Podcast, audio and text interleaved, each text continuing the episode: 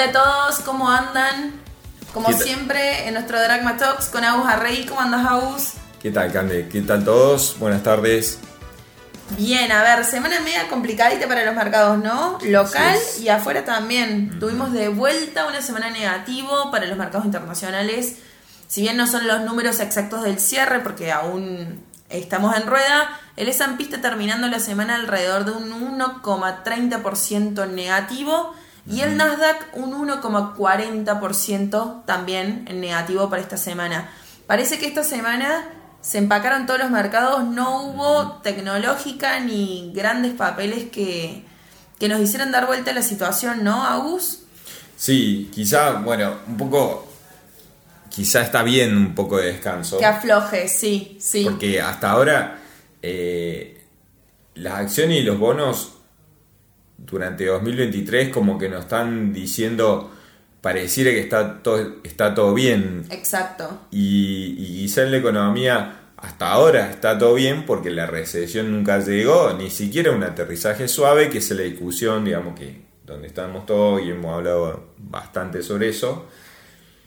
Pero a mí me parece que está bien eh, que el mercado se tome algún descanso de vez en cuando. Me parece que todavía es un, es un, es un descanso y no es un cambio de tendencia. Para mí, Bueno, con Eh, Facu el viernes pasado hablábamos de que a veces este tipo de correcciones son necesarias en los mercados alcistas para que no termine en una burbuja o en una bola interminable que después genere un cambio de tendencia abrupto, ¿no?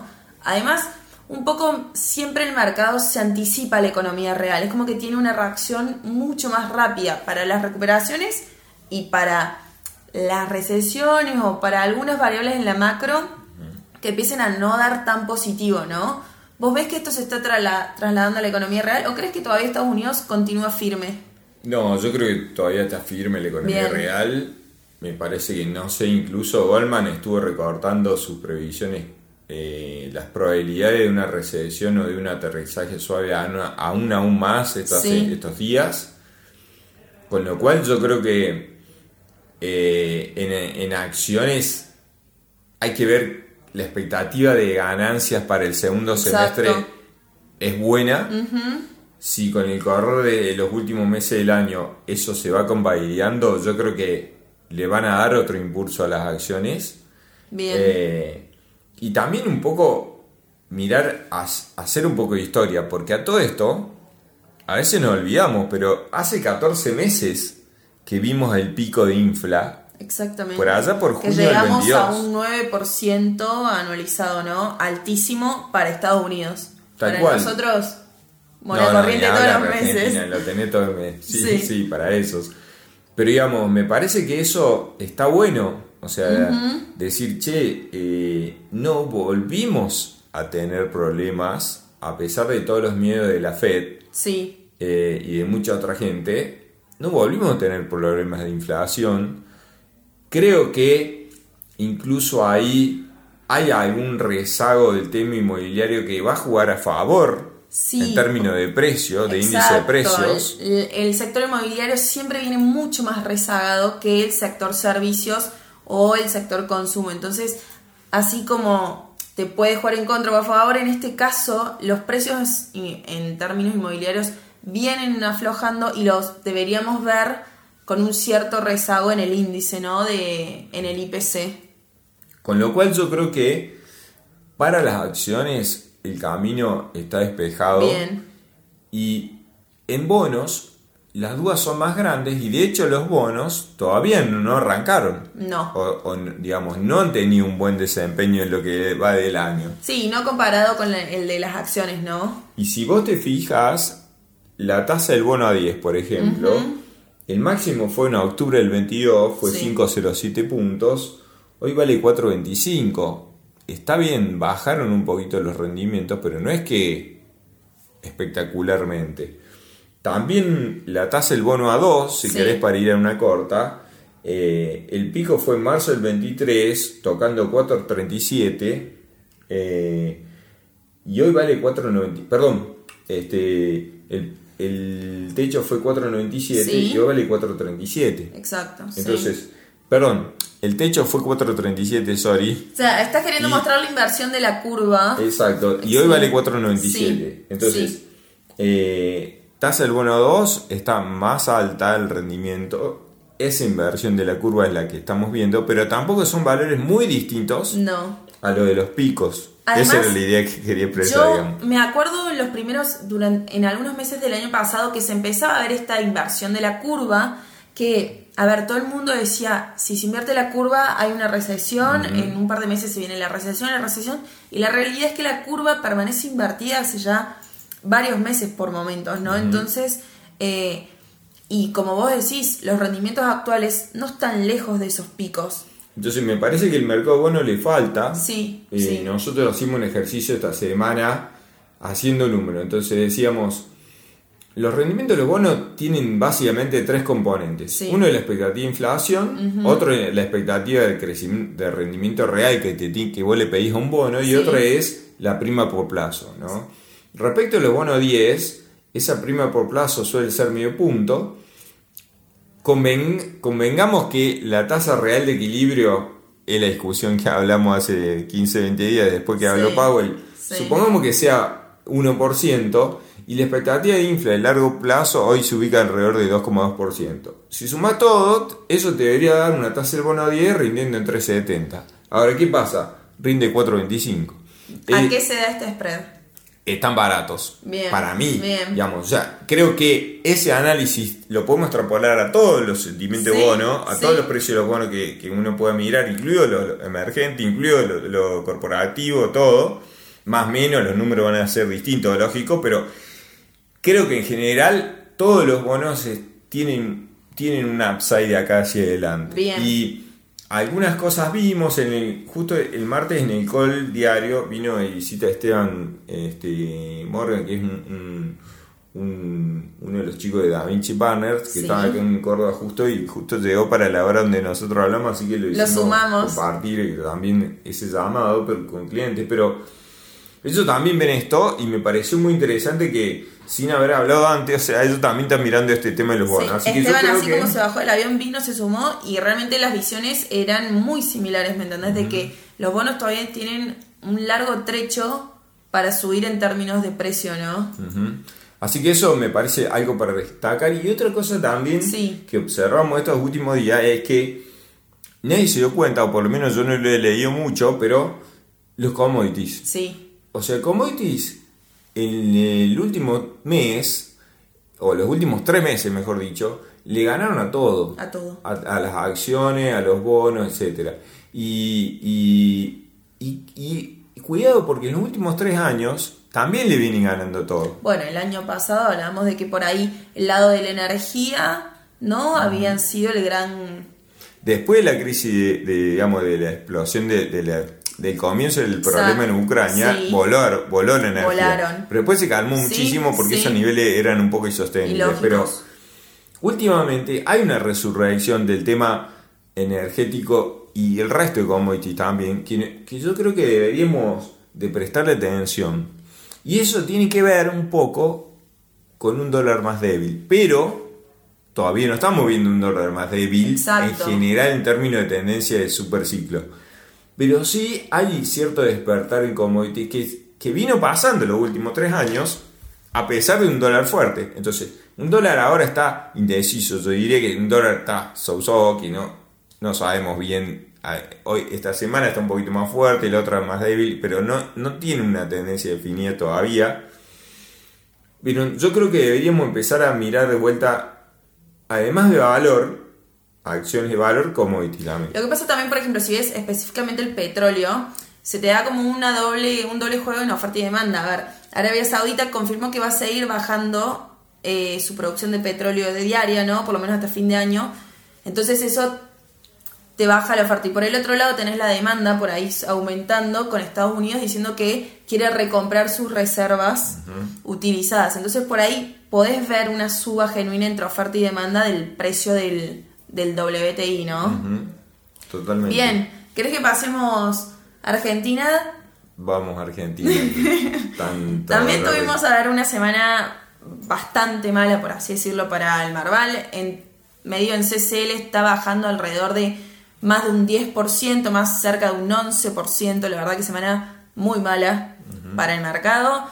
Pero el, a mí me Bonos también. Bonos también, a ver, fue generalizado. Se da un poco por el contexto internacional, eh, regional, porque es un poco que está golpeando toda la región, pero bueno, siempre nosotros nos vemos por ahí más perjudicados que el resto de la región. A mí me llama la atención que el CCL también baje, ¿no, Agus?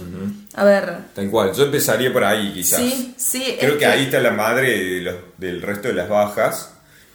Nosotros, creo que hay dos, dos razones por las cuales baja el, el Una es genuina y la otra es adulterada. Sí, sí.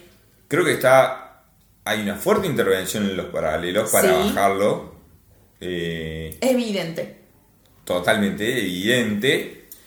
Eh, y sin guantes, digamos. si sacan los guantes, vamos, a, vamos a, pisar el, contado sí o sí y, todos los, y todos los financieros. nosotros nos reímos y decimos que en el momento en que se paran eh, a tomar un café los, los que están interviniendo, se te El operador del central que El operador del central te rompe el día, ¿no? Se fue a comer el operador del central, dice. Y chao. Sí. sí, sí, Bueno, pero ese es un aspecto que lógicamente que es totalmente arbitrario y más que mencionarlo no podemos analizarlo.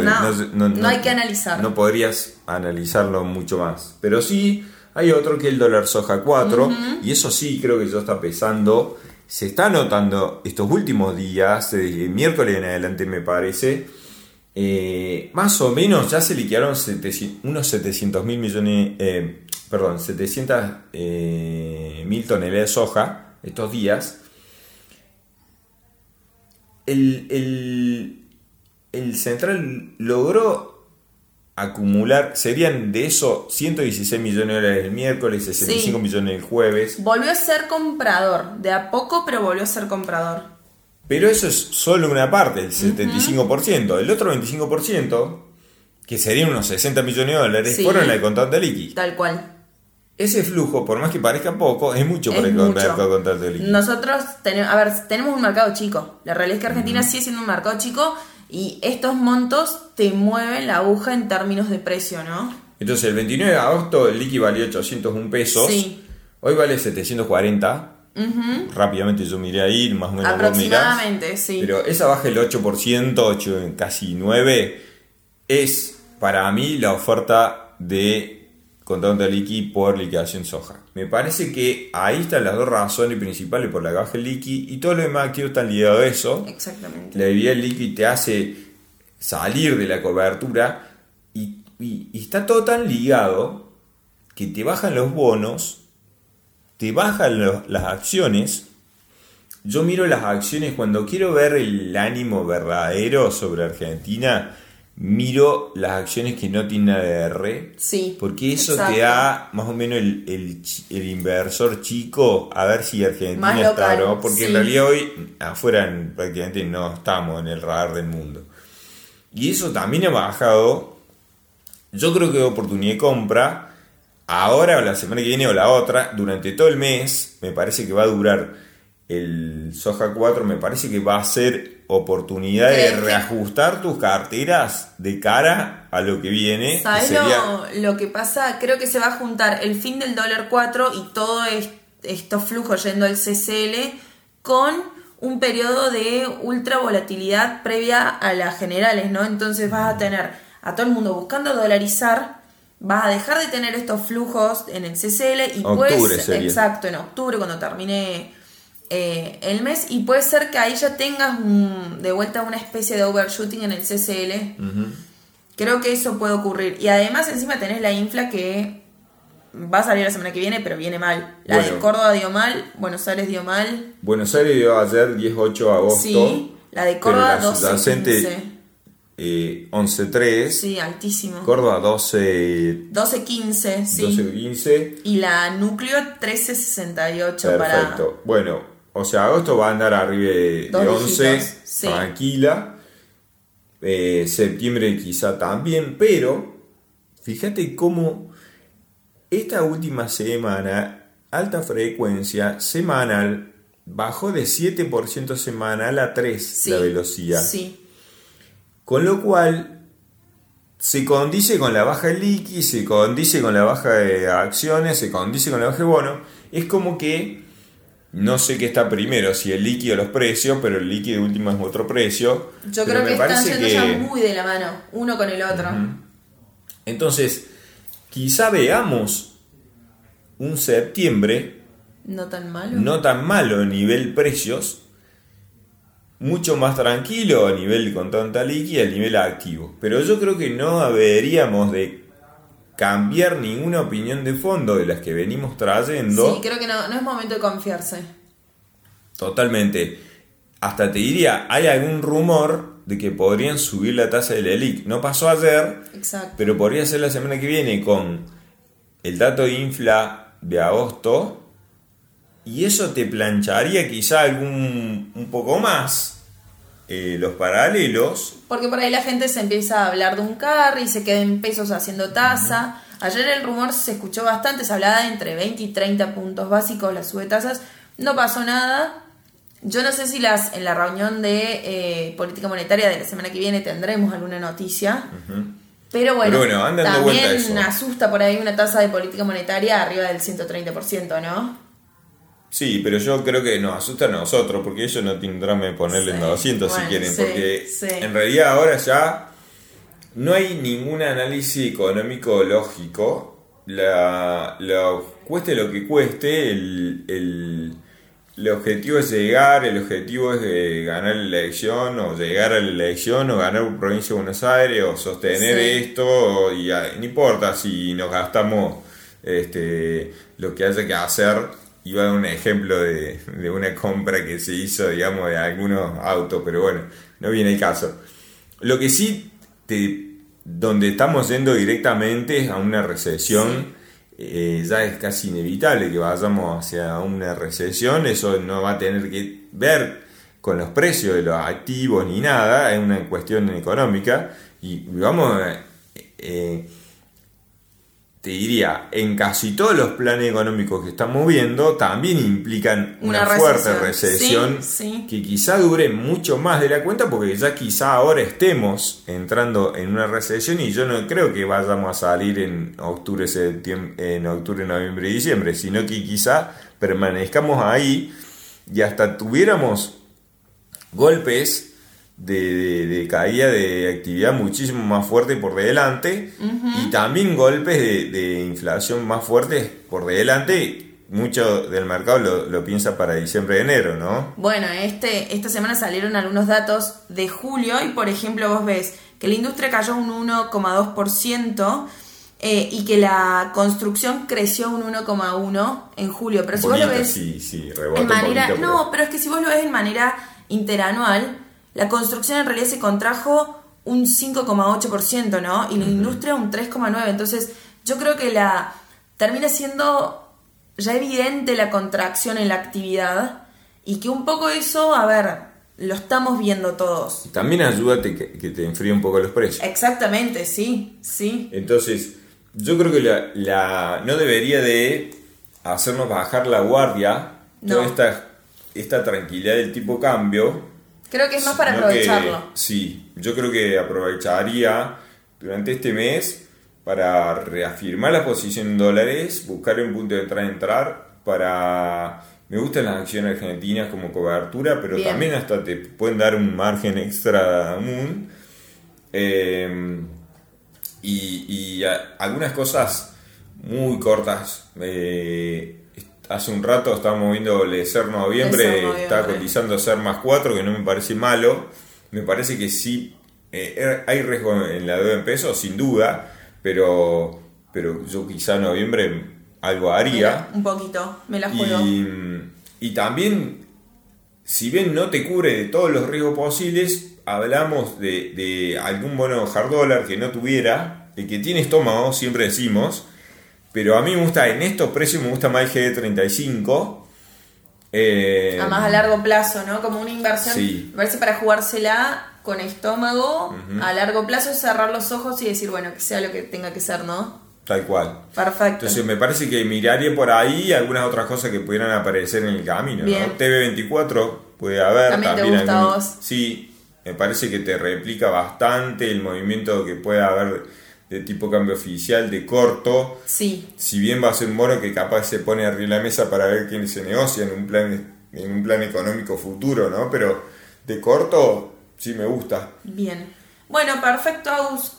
Nos despedimos entonces, nos vemos el viernes que viene. Estamos a disposición de todos por cualquier consulta, duda, lo que sea. Así Perfecto, que... quiero hacer, vamos a empezar a hacer propaganda. A ver, también. a ver.